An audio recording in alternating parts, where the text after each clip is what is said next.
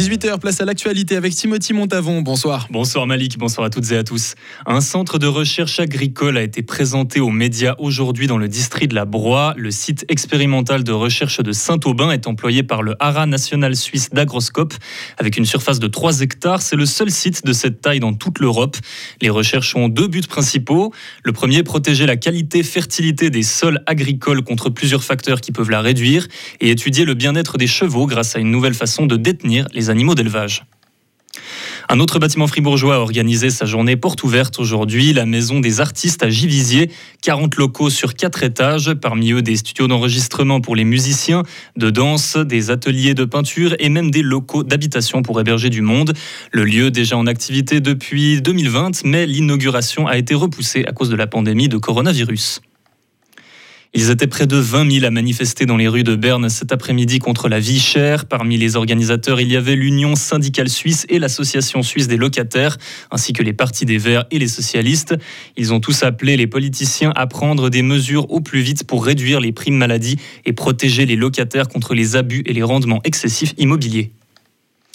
À Lausanne, un rassemblement s'est également tenu dans les rues aujourd'hui pour introduire le vote électronique dans toute la Suisse. Une soixantaine de personnes étaient sur la place Chaudron avec la Fédération suisse des aveugles et des malvoyants. Ils estiment que le handicap visuel force les non-voyants à demander à un tiers de les aider à voter, ce qui viole le secret du vote qui est pourtant garanti par la loi. Les manifestants ont demandé à ce que les prochaines élections fédérales soient les dernières sans e-voting. C'est décidément la journée des manifestations aujourd'hui en Suisse. Plusieurs ont eu lieu aujourd'hui à Bâle, à Bâle et Lucerne pour l'anniversaire de la mort de Massa Amini. Voilà un an que la jeune iranienne est décédée suite à une arrestation de la police des mœurs de son pays. De vastes soulèvements ont eu lieu contre le régime de Téhéran par la suite. Plusieurs centaines de personnes ont manifesté pour que la Suisse change sa politique actuelle vis-à-vis de l'Iran, notamment en reprenant les mesures prises par l'Union européenne et en gelant les fonds des membres du régime dans nos banques.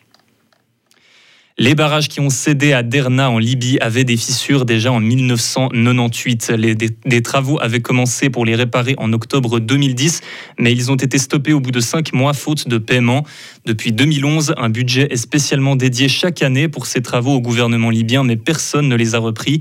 Le pays ne manque pourtant pas de moyens. Il possède les plus grosses réserves de pétrole d'Afrique. L'ironie, c'est que ces deux barrages avaient initialement été construits pour protéger la ville des inondations. Retrouvez toute l'info sur frappe et frappe.ch. La météo avec l'IRT Automobile, votre partenaire Mercedes-Benz à Payerne, là pour vous depuis 1983. Le temps de ce dimanche reste un peu nuageux, mais on voit une amélioration avec un peu de soleil, 14 à 26 degrés pour les températures. Lundi, c'est à nouveau une dégradation, les pluies qui reviennent, 16 à 23 côté température. Mardi, même tableau et mercredi, retourne un peu de soleil.